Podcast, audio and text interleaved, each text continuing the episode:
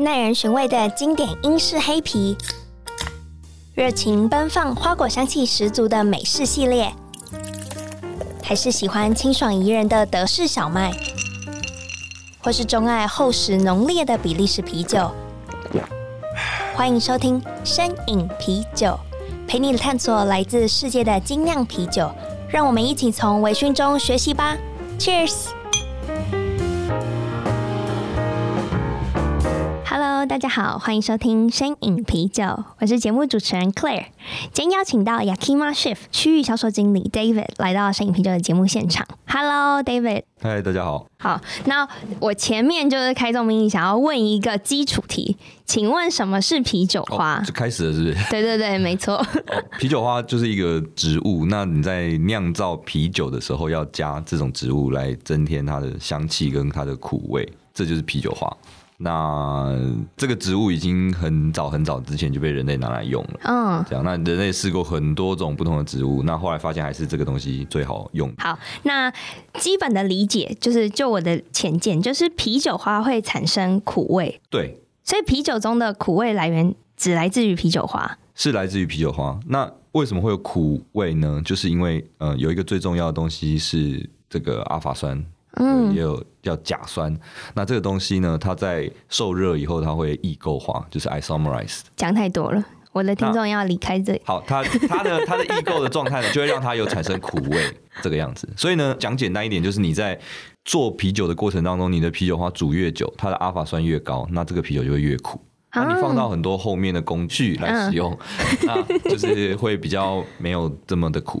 那就会比较有后面的香气的出现，这样。所以就我的理解，就是比如说我常常在读啤酒花，反正它上面就会标明，哎、欸，这个啤酒花比较适合的阿法酸的值，比如说就是可以以那个值来判断这个啤酒花所会带来的苦味有多苦。可以这么讲，没有错啊。嗯、呃，对，就是它的阿法酸越高的话，那在过去的分类来说，就是会被拿来当苦花来使用。对对对，这也是其中我很好奇的。对。啤酒花有分为苦花香气跟双用，或者有人说兼并型的啤酒花。我想问你，这有什么差别？呃，其实这个是比较旧之前的分法了。哦，那以前的话，我们会说就是 bittering，然后 aroma 或者是 dual 嘛，就是三个不一样的这个用法。那可是其实现在慢慢越来越少人用这样子的方式去做分别。那为什么？因为有很多后来被养出来的啤酒花，它的阿法酸很高。可是同时，它的香气非常好，所以你不会拿来煮太久。哦，你想要把它放在后面用，那你放在后面用，它就不会太苦。所以其实它阿法酸虽然很高，可是你放在后面，你主要还是为了它的香气。对对。那像你刚刚讲的那个分法，就是它主要依照这个阿法酸的高低来做分别嘛。这是以前比较旧的分法是这个样子。那当然这也很合理，因为以前的过去的应用来说，就是哦，这个阿法酸很高，那很适合拿来，它会比较有效率，因为你就可以加比较少就好了。所以它会比较有效率。理解。那我想问一下，啤酒花会用在酿造啤酒的什么工序上面？基本上它就是开始煮沸了之后。嗯。OK，那这是一个。就是它正在煮沸的时候，那我们这时候投入就是主要是为了它的苦度嘛，然后可能会留在最后面五分钟，或者甚至是它回旋沉淀的时候，因为你在酿啤酒到最后你要做一个回旋沉淀的工序，所以就是让这个多余的残渣什么的会沉淀下来，有的时候在这个时候投入，然后或者是会在干头的时候投入。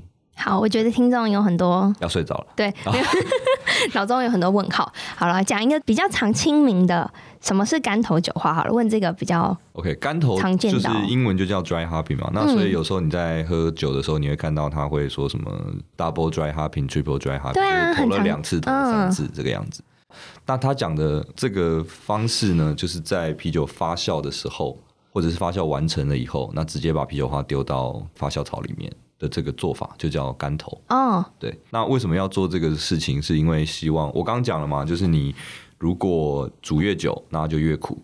那也就是说，你放到后段来添加的话，它可以把它的香气保留在这个啤酒里面比较多一点点。哦，所以因为你刚刚说煮越久会越苦嘛，所以你煮的越短的话，就代表它苦韵可以不会那么鲜明，可是它香气会保留。对，因为其实有很多的在酒花里面的这些元素，它是会因为热然后就蒸散掉。哦，对，所以那些香气等于就是没有了。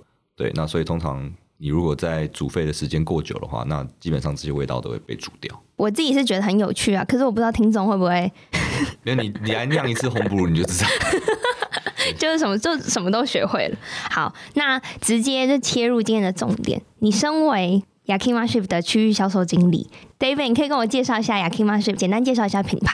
好，跟大家介绍一下我们公司哦。我们公司是美国最大的啤酒花供应商，然后大概占全球的啤酒花生产百分之三十六左右。那我们是由是一个种植者的老板所组合成的公司，那也是全球的啤酒花供应商里面唯一一个是只有种植者所组成的公司。就是 hundred percent grower owned 这样子的一个。真的假的？对，那我们在美国的西北的三个州，就华盛顿州、爱达荷州跟那个俄勒冈州这三州是我们最主要的生产区域。那同时我们也有五十五个的农场，然后一起去耕种，我们也跟他们去做合作，这样子。好酷哦！那我想你刚刚有说到的十一个就是。啤酒花种植主，十一个老板都是，十一个老板都是酒花农。那你可以跟我分享一下酒花的一生吗？哦、酒花的一生，其实酒花，呃，其实我们每一个啤酒花在它的品种要出来之前，大概都花了至少十年以上的时间要去培育。嗯、那所以我们现在有很多的品种嘛，你说什么 Citra 啊、Mosaic 啊这些大家很耳熟能详的品种，其实都是花很长的时间去培育而成的这样子。那到第三年，它才会有。到它的最大的产量，你说种，比如说 Citra，我在二零一零年种下去，二零一三年才会才会有最大的产产能产能。对，嗯、那它前面一年。两年大概只有百分之四十到六十的这个产能。我想问一下，是不是因为你有部分的种子要保留，再接着种，是这个原因吗？嗯，就跟果树一样嘛。果树其实前面几年种下去，那个结的果是不会太漂亮的，哦、它需要一点时间去适应那个土壤，然后去适应那个那个环境状态，然后这是最成熟的状态这样子。然后这个每一年的九月就是采收的季节，秋天。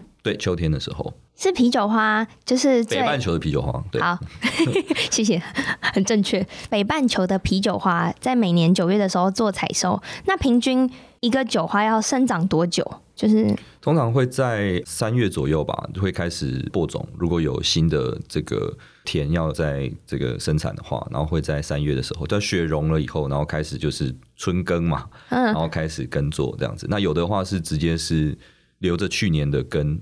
然后就要开始准备，就比如说你要拉那个，因为它是爬藤的植物，所以你要把这个整个农田都准备好，这样子，然后把那个每一条线都慢慢拉好，这样子，让它可以爬上来。所以它是用铁丝吗？还是什么木头？呃，就是会有绳子，是不是像葡萄一样？像。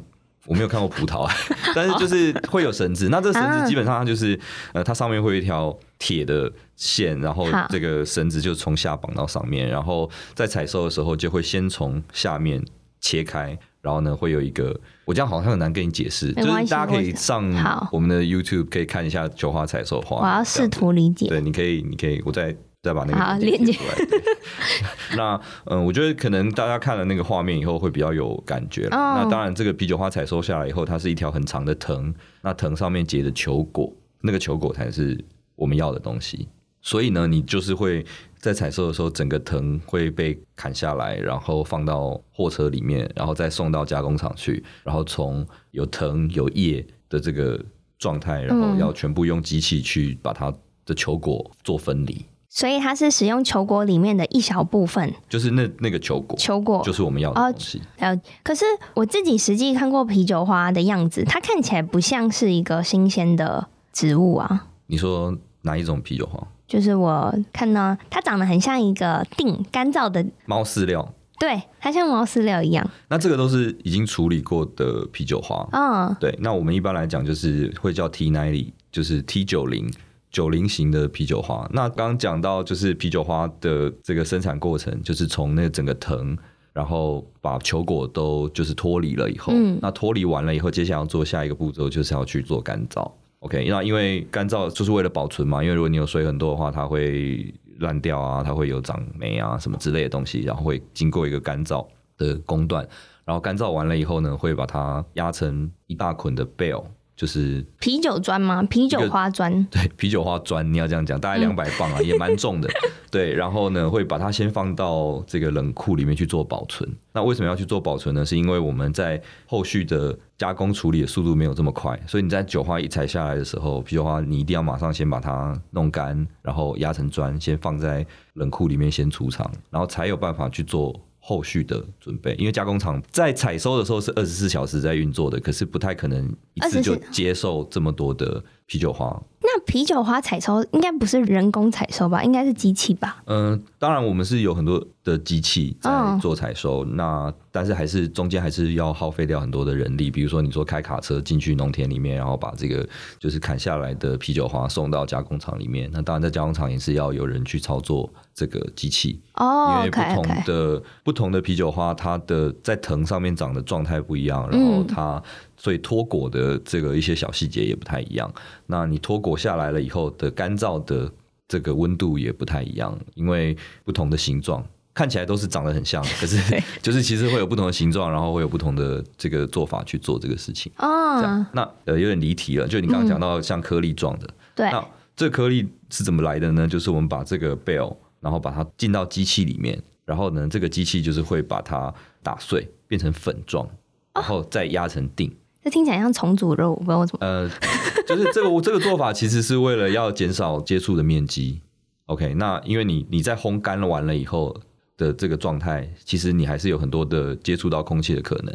那你把它压成定剂了以后，然后再灌氮气，然后进行包装，这样子它的保存期限可以比较久一点，它的香气什么也可以比较保留在里面，就不会氧化掉。其实同一个定并不是一颗酒花演变出来，而是。可能是好几千颗的一部分，对，然后变成一个定。那你这么说，是比如说放氮气让它可以保存久一点？那啤酒花有保存期限吗？基本上来说，我们都是定三年，但是这三年的时间叫做 best before，就是说在这个三年内，我们就是保证它的这个香气风味什么都是很好的。嗯、但是，嗯、呃，你到第四年、第五年去做使用，其实没有那么好吃。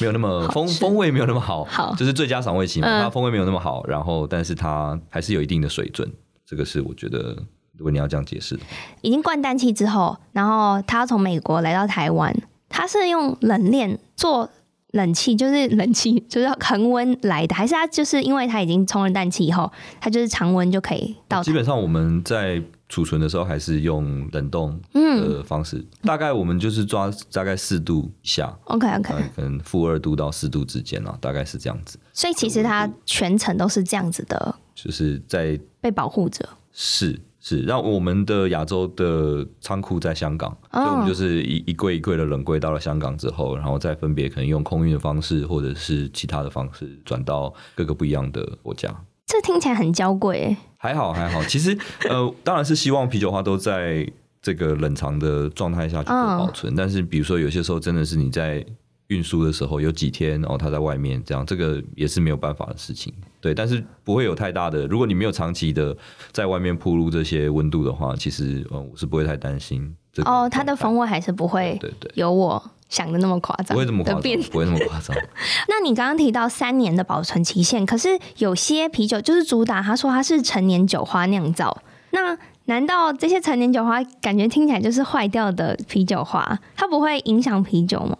呃，其实你刚刚讲到这个陈年酒花，我们也有一个产品，就是 Age Hops，它其实只有在美国有做销售。那这些酒花的目的是什么？主要都是拿来酿像是酸啤酒之类的、嗯、这类的产品。那在酿这类型啤酒的时候，它就不需要太强的啤酒花的风味，所以通常会选择阿法酸比较低的啤酒花。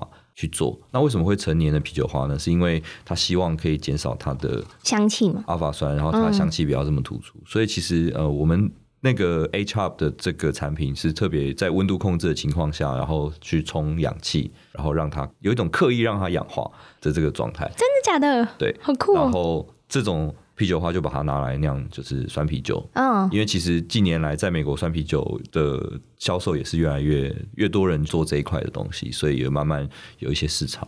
然后我们也在尝试做各种不同的可能性的产品。了解。那 David 说完陈年酒花，其实我最常听到的美式啤酒花是四 C 酒花，它是一种新的品种的酒花吗？其实你这边讲四 C，应该讲的是 Cascade、呃 Columbus，然后 Chinook 跟 Centennial 这四种 C 开头的啤酒花。那、啊、对也没有 Citra，没有没有 Citra。对对，那我很多人有不一样的做法，有什么五 C、六 C、七 C。但是 anyway，就是这这些 C 开头的啤酒花都还蛮有名的。嗯。但是你刚刚提到这几个，尤其像 Cascade 好了，我记得 Cascade 应该是在一九七二还是七四年就发表的这个商业栽种出来的品种，所以其实是很经典的这个品种。嗯。对，那应该不能说它算是新品种，应该算它是传奇品种。对 对，真的很传奇，比我还早出生。那其实啤酒花的新的品种的培育，哎，我刚刚有提到吗？就是大概要花十年的时间，至少要十年。那因为你要很多的测试，然后有不管是虫害，然后它的呃会耗费多少资源，然后它的香气最后表现怎么样，是不是它的采摘好不好，它后面这些好不好做，然后酿酒师喜不喜欢，所以这些东西其实是要花很长很长的时间去做培育。那所以这几款酒花，我觉得非常厉害的原因是它这么早就被发现这个东西了，然后大家还是到现在陆陆续续的还在使用这个品种哦。对，那当然有上有下啦，像这几年吧，因为在可能大家对于风味的不一样的偏好或什么的，那其实对 Cascade 来说有稍微减少。对它的需求，对这几年下来，所以它被喜新厌旧了。它在农地的种植上，就慢慢的会减少下来。那在这里跟大家提一下，在美国的做法，通常都是说它，它你你不是说像 Seven Eleven 一样，我说我要这个啤酒花，明天就到这样，不是，它是很多的酒厂，因为到最后它的量已经很固定了，然后他会跟呃我们打合约，就说，哎，我需要多少的量，那所以基本上来说，你要有一个。对未来的预估，这样子去达到这个产跟销中间的一个平衡。那在这个情况下，所以你会预知到说，哎，未来这几年有谁喜欢这些东西，有谁不喜欢这些东西。所以在这样的状况下，Cascade 的这个农地慢慢减少的状态。但是人生最重要就是这个，就是这个 but，就是慢慢开始，哎，大家要回来，觉得哎，Cascade 好棒哦，我好喜欢。所以这个有的时候酿酒产业或者是民众的这个偏好，有时候也很难去预估啦。对啊，这个其实也是一门很重要的学问。所以对你们来讲，你们就必须要很精确的去做统计学吗？嗯，算是统计吧。然后也是说跟酒厂之间的有默契的一个默契，或者是说去了解一下现在的状态。哦，那当然你说现在全球的疫情嘛，那所以其实很多酒厂在销售上也当然遇到一些困难。那当然，这个东西就是大家要一起去看怎么去配合，怎么去完成这些。哎、欸，可是你说一个酒花的生成大概是一年以内可以搞定，那这样的话，其实一年一收，一年一收。你要这样讲的话，对。所以其实预估也不是说什么要预估三四年之后，反而像是预估后一年可能会需要的产量。嗯，是这样讲没有错，但是就好像我刚刚说的，就是我如果今年种下去这个田，我可能明年后年才会到最大的产出。然后我不可能五年之内我就把这个田砍掉，再做别的东西，所以这个都是需要很长远的计划跟去做这些规划。这个已经超越我们的想象了，哇超越我的想象，我没我完全没有办法想象他们怎么做到这件事情。了解，那这样说来其实非常酷哎，因为等于是我们现在喝到比较新的酒款的，比如说特色酒花，它其实很早以前就规划好说，哦，这一批我会着重在哪些酒花的风味设定。是是，所以它酒谱很早就出来，我一直以为是啊。那不然我们现在酿什么？然后就突然灵机一动。嗯，对，所以其实当然，我觉得这个也是市场啦。因为其实呃，说实在话，亚洲对于精酿的市场，我们还在慢慢的调整学习。要知道说，哎、嗯，你自己的客户喜欢什么样的东西？对，我觉得酒厂也都在做这样子的调整。嗯，那在以美国来说，它的市场相对比较稳定，那它就比较不会有一些突然。暴起暴落的需求，就是相对来说啦，相对来说啦，对。那其实讲回我理解的酒花，其实蛮多，就是着重在柑橘味或是热带果香。那有没有什么就是很特别的味道的酒花？嗯，讲到这个，像你说柑橘味或这个方向，我觉得最经典的就是 Citra 嘛。嗯，那大家觉得就是最近最红的就是这个这个啤酒花。那呃，回过头来讲一下 Citra，就是它其实是二零零七年左右就。发表的一个啤酒花，然后它一直到去年前年才成为全美种最多的啤酒花，所以其实他基本上花了十年左右才爬上龙。真的印证。对，所以其实就是在验证说育种这件事情很困难，就是你要花前面二十年去做这件事情，然后你要预估到说后面发生什么事，嗯，这个其实蛮有趣的。对，那哦，你刚刚说除了柑橘以外，其实最近几年我们有发表的一些品种，像是 Sabro，然后或者是我们去年发表了一个叫 Talus。这两款啤酒花，它都是所谓呃 New Mexicano 的这个品种。那这类的啤酒花，它会带有比较多的像呃椰子的香气。哎，对，你知道是不是？是不是？哎、不错。对，那像它会带来这些椰子的香气，然后或者是像凤梨。嗯。那我觉得比较贴近它的一个形容词就是 Pina Colada，哦、那个调酒的感觉。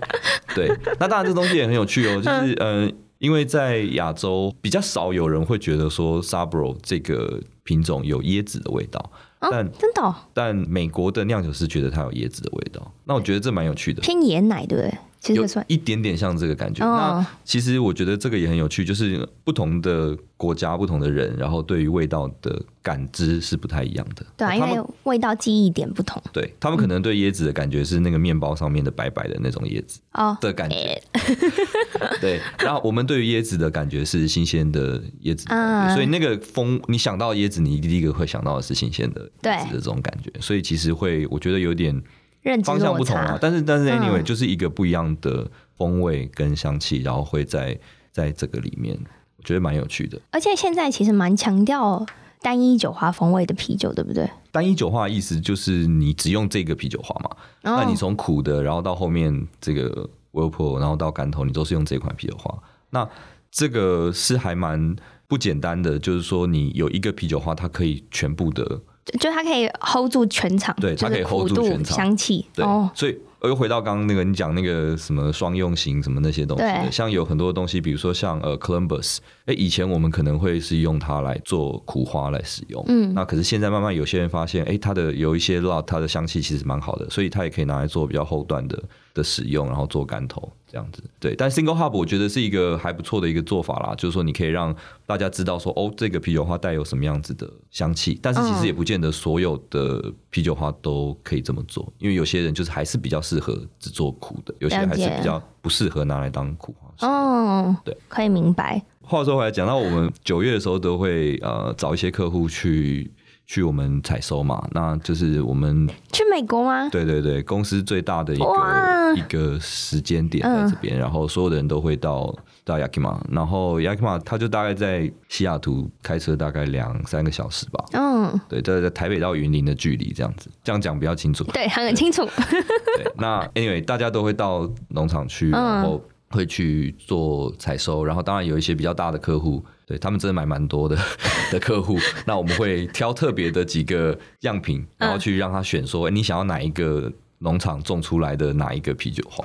对，比如说比如说 Mosaic 好了，嗯、我们就放了三个不一样的 lot 给他选，嗯、他说哦，那我要这个，他有优先一买可能买十吨的 之类的，就是对，大概是这样子的，跟我们亚洲的差别，嗯、对，对对，但蛮蛮有趣的，不过蛮有趣的，对。那一般人可以去吗？有机会去啊！如果我有机会的话，我看不知道，希望我我可以带一团大家去玩这样。哦，所以他真的是有可以自己去参观的农场。我们我们其实每年在九月的时候会有一个叫 and Brew School，那就是基本上就是刚好在采收的后面这样子，哦、然后会请一些酿酒师来，然后跟大家分享一些他们可能酿酒的经验想法，然后也让大家看看农场。这样我觉得蛮有趣的，这听起来超有趣的。像去年我们就请那个 Russia River 的，就是老板那个去讲这样子，这是一个很好的一个场合啦。然后你会发现这些酿酒师们大家都互相的在交流这样子，嗯，讨论一些蛮有趣的事情这样子。好酷！而且你那时候应该也会偷偷跟他们分享一些新品种的酒花哦。对，所以像新品种酒花，我们去年就是发表我讲那个 Talus 嘛。嗯，那我们去年其实因为疫情啦，然后没有去美国嘛，那我们在。嗯在台湾就是小小的办了一场活动，就请业界的一些好朋友酿酒师酿酒师们来这样，嗯、然后我们办了一个十个酒厂的 cold brew，然后有三支酒在雪邦那个时候。那因为疫情的关系，所以也没有特别对外去做太多的宣传。宣传对对，那我觉得这蛮有趣的啦，就是跟大家互相交流，然后哎有一些合作这样子，哦、然后刚好也有新品种的啤酒花的发表。那今年有吗？今年就不太确定现在的状况，因为其实疫情嘛，那当然还是希望，也许大家能够去美国了。嗯、但我觉得蛮怀疑的啦。对，但今年十一月在台湾有一个很大的活动嘛，就是 SIE Brew，嗯，那这是东南亚最大的一个酿酒师的交展会，也对对展会，像论坛一样，像论坛一样。那我会觉得我也蛮期待的啦，因为本来是二零二零要办嘛，然后延到今年。希望可以有什么？十一月四号、五号。对，那你可不可以跟我偷偷分享一下，今年五月会有什么事情发生？呃，什么事情？今年五月就是嗯、呃，我们在。美国的研发团队从啤酒的里面去分析它的元素，嗯、那就是找到一些我们叫所谓 survivable compound，那就是这些可以存活下来的香气物质。那我们有办法去鉴定这些香气物质，然后呢，把它回推到啤酒花里面，我们就在啤酒花里面找说，哎，有什么啤酒花是有这个东西的啊？然后呢，我们把这个东西混在一起了以后呢，变成一个。特别的，我不能告诉你什么名字的啤酒花。我很认真的。OK，那我们有寄样品去给我们的客户，然后希望他们帮我们酿一些啤酒，然后也提供我们的一些回馈，这样子。对，那台湾有可能，台湾我有找酒厂帮我们做这个东西。嗯，我还是我也是还不能告诉你是谁。好，对，那但是总之呢，这些你来偷偷告诉我，这些计划是默默在进行了。那我们五月的时候会发表这个酒花。哦，这个酒花，对。那这酒花是一个 cryo 的一个 blend。那 cryo 是什么？可能大家对这个字不是很熟悉。有，我们之前前一集那个雷大有介绍过什么是 cryo，介绍 cryo 是。不过你还是可以再讲一次，请问什么是 cryo 酒花？那那 cryo 是我们公司的这个独家的技术。那基本上它就是利用低温的时候，把这个啤酒花的蛇麻线去做分离。嗯，那我刚刚讲到九零型啤酒花嘛，如果我们从头讲的话，讲九零型啤酒花。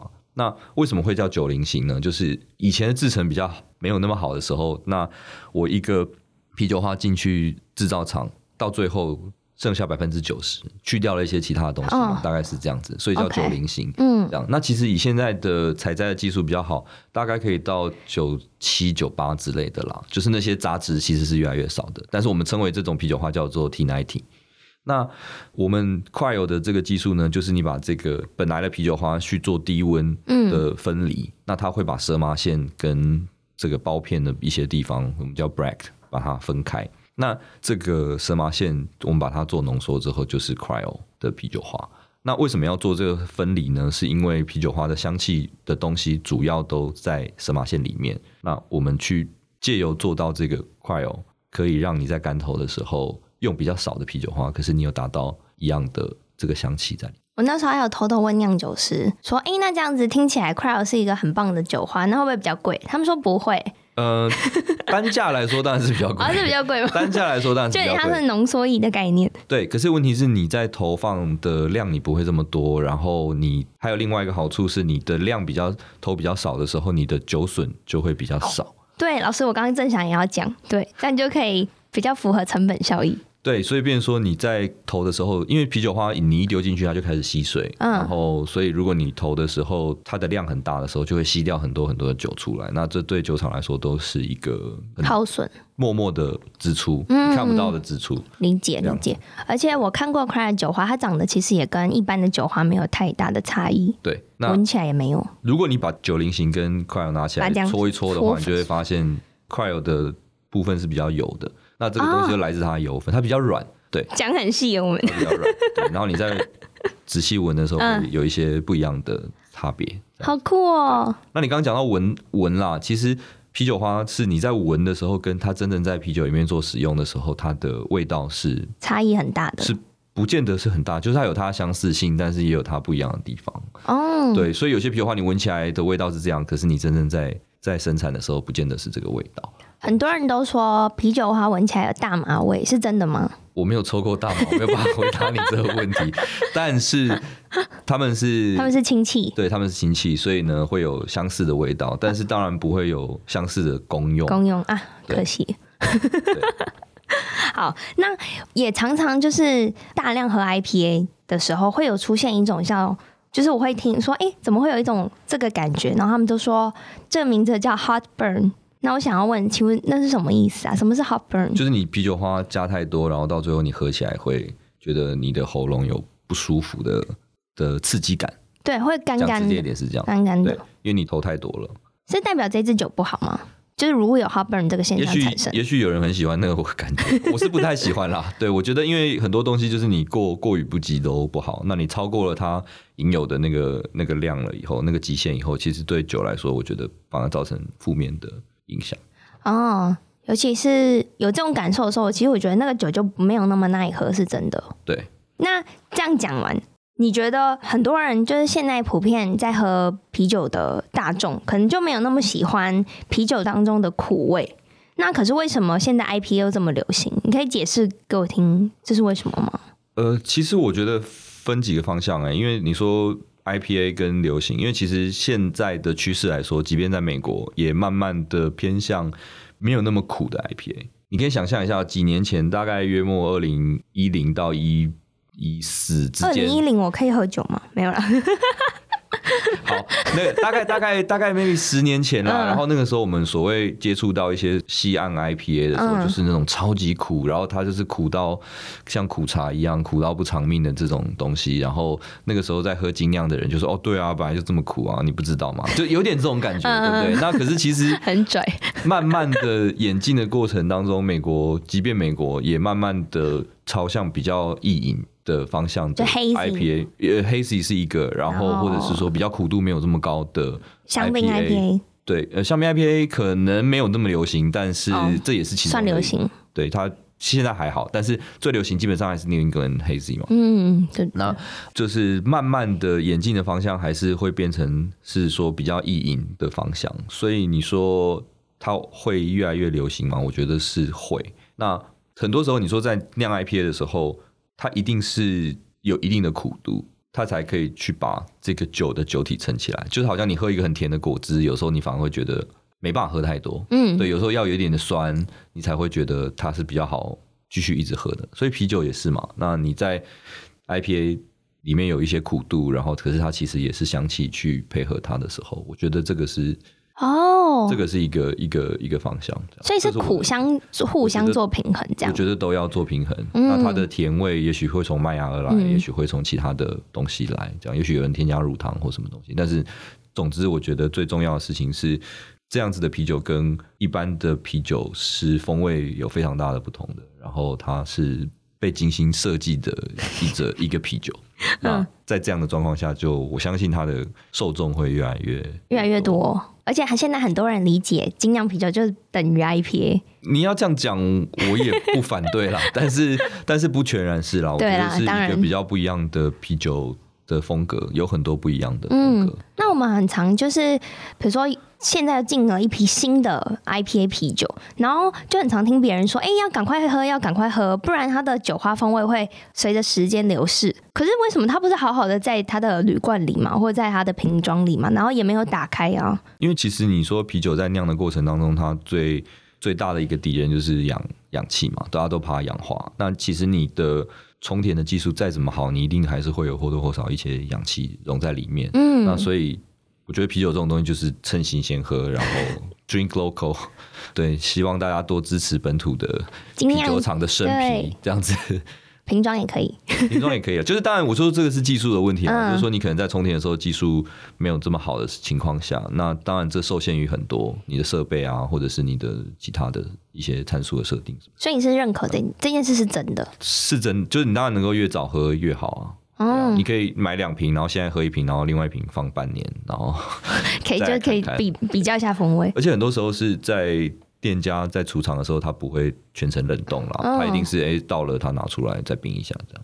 通常在这种情况下，这些温度我觉得都会有影响。嗯，这有一个很老的问题，顺便问你好了，就是啤酒，听说拿出冰箱以后再冰回去就比较不好喝。嗯，我是觉得还好啦，因为基本上你的你的一些苦度，你说会变比较苦嘛？大家都说退冰以后再换，但其实这个应该是都市传奇、乡野传奇。就是我觉得其实还好，你可以你可以回去拿两瓶试试看，然后一瓶退冰的喝喝看，然后一瓶对再直接喝，这样我是觉得不会有太大的差别。但是嗯，但是如果你说真的放很久的时间，然后尤其是又是酒花投放量很大的。这些 IPA 或 Double IPA 的状况下，嗯、那它在它在氧化之后带给你不舒服的感觉，会我觉得会更明显。对，你说不舒服的感觉是指就是它氧化啦，哦、或者是怎么样，就是不良风味，有一些不良的风味。嗯，对，我觉得这种就是快速直球吧，就是大好或大坏这样，就是 你要不就非常喜欢，对，要不然就是对。好，就嗯，大概这意思。好，那我们今天一直聊到苦苦苦苦苦，然后有一个我很好奇的，就是国际苦度值 IBU，就是很常大家会说，哎、欸，这啤酒有多苦，然后就会查一下 IBU 值。然后我想问你，人有最大的感受值吗？就比如说 IBU 多少，一百吗？还是一千、一万？就是。这个我真的不晓得哎、欸，我说实在，但是我的印象当中是一百一啦，我不知道你可以 Google 一下看是不是，我觉得一百一、一百二大概这样。然后你再超过了以后，就其实我们是分不出差别的。人类人类是分不出差别，就是你就觉得哦 苦这样子，因为它其实也没有办法再再多融进去到啤酒里面，因为这个 IBU。都是算出来的嘛，所以如果有一个啤酒号称它有超高的 IBU，它就是行销话术。我们也不能这样讲啦，他就投了很多啤酒花，他才可以说就是这样。可是他公式算给你看是这样，他、哦、还是对好。可是我可能喝不出来，就是对，就是你喝不出来差别嘛。可能跟全糖跟 double 糖、三倍糖，我可能也是觉得啊，它就是很甜。我觉得应该是这样讲。嗯，对，理解。但是他们用很多啤酒花很好啊，非常好。好了，最后最后，其实 David 今天来录节目前，你就准备了一大箱礼物，要送给我个人吗？没有，怎样不想送给我？你要红布也可以啊。好，我觉得身为一个啤酒花供应商，送什么最符合期待？当然是送啤酒花，对吗？所以你今天真的带啤酒花来到现场？今天有带几款，就是可能大家平常不太会使用到的啤酒花。那我刚刚讲到一个嘛，就是呃，因为 Cascade 的这个短缺。然后我们现在有另外一个品种，它其实这个品种也很也有一点历史了。然后它是 Atenum，那它这个啤酒花，它有一点像是。再回来的 coming back 的这种啤酒花，那它就它已经存在复科版，对，大家开始注意到这个啤酒花这样子。然后尤其是最近在我说 Cascade 可能有一点点缺货的状况下，然后他们价格差不多，然后他们的风味什么的其实也蛮类似的，所以我们会蛮鼓励大家去做这个替代的使用，这样这是一个。然后另外一个是呃 Pacific Quest。就是它是一款啤酒花的这个混合。那我刚刚讲到 Cryo 嘛，Cryo 是这个神马线跟这个树枝树叶的这个分离。那分离出来的这个树枝树叶，其实我们也没有丢掉。那因为它里面有很多多酚，然后我们把它跟一些其他的美国花去做混合了以后，让它的这个风味跟欧洲的花比较相似。因为其实像一般来讲，你对美国花的印象就是它可能果香味比较重。对。那欧洲花的香味呢，就是比较，淡雅，比较木质，比较对，比较花香这方面的。嗯、那所以变成说，如果你要用美国花去做一些，比如说 Pilsner 啊，或是一些这些。有点太张狂，就会觉得怪怪的这样子。嗯、对，那当然我们设计的这个东西就是要去拿来替代一些就是欧洲花，像是比如说 Chexas 啊，然后呃 Hallertau 的这系列的这个啤酒花。啤酒花。对，那大家可以如果有兴趣的话，可以试一下。最后一个 HBC 对四七二对，哎、欸，我好像看过哎、欸，你看过吗？因为常常 Tab Room 上面都会写。我们这是使用 HBC 什么什么？对对对对对对。对，那其实像呃，我刚刚讲，比如说 Citra 好了，它也是 HBC，它后面也会有一个 HBC 的数字。嗯、那 HBC 是呃 Hub Breeding Company 的意思。那这是我们跟最大的竞争对手一起同时成立的一家公司。那为什么要这么做呢？是因为我刚刚讲的，要培育啤酒花要花太多的时间跟精力了，所以就成立了这个研究机构然后。来研发啤酒花，那这个东西现在呃，我们也还在评估它的这个状况。那我自己本身，我觉得我很喜欢这一款啤酒花，它有一点点就是巧克力咖啡的这种感觉，这样，然后有点点像好像你在这个 barrel age 过后的那种感觉，我觉得蛮、啊、我觉得蛮特别的。我们在一九年的 Brew 跟泰国的一个酒厂有做合酿，在 Brew 上面给大家喝。然后一天就喝完了，我没有想到喝那么快。对，那那那只那那对那款酒酿蛮好的。然后它就是用 Columbus 吧，嗯，做苦花，然后后面用这个东西做 Whirlpool 跟干头。对，我觉得味道蛮蛮特别的。然后如果有兴趣的 Homebrew 好朋友可以试试看这样子。我第一次就是听到来宾介绍礼物介绍这么长的哦，真的吗？可我觉得很棒，因为你很真的很仔细的介绍每一个酒花可能应用跟历史背景。好，那如果想要得到就是 Yakima Shift 的酒花，然后以及你也送了限量的品牌帽子。好，如果想要得到的话，可以上声饮啤酒的 Instagram Drinkies 底线 Podcast D R I N K I E S 底线 P O D C A S T，我就会在上面公布，就是得到这些小礼物。小礼物的数量其实蛮多的，蛮开心的。我自己偷留几个，然后剩下的话都会送给声饮酒友们。然后今天也非常谢谢 David 来到声饮啤酒的节目，真的，你真的讲得很精彩。我觉得回去我要多多分享给我的同事听，他们最近在准备 BJCP，所以他们可能很需要这方面大量的知识。谢谢大家。好了，然后节目就到这。今天这期节目也是由 ABV Bar and Kitchen 赞助播出。如果喜欢摄影啤酒的节目的话，也要记得帮我们订阅，还有分享给你的好朋友们。那就这样喽，拜拜，拜拜，拜拜。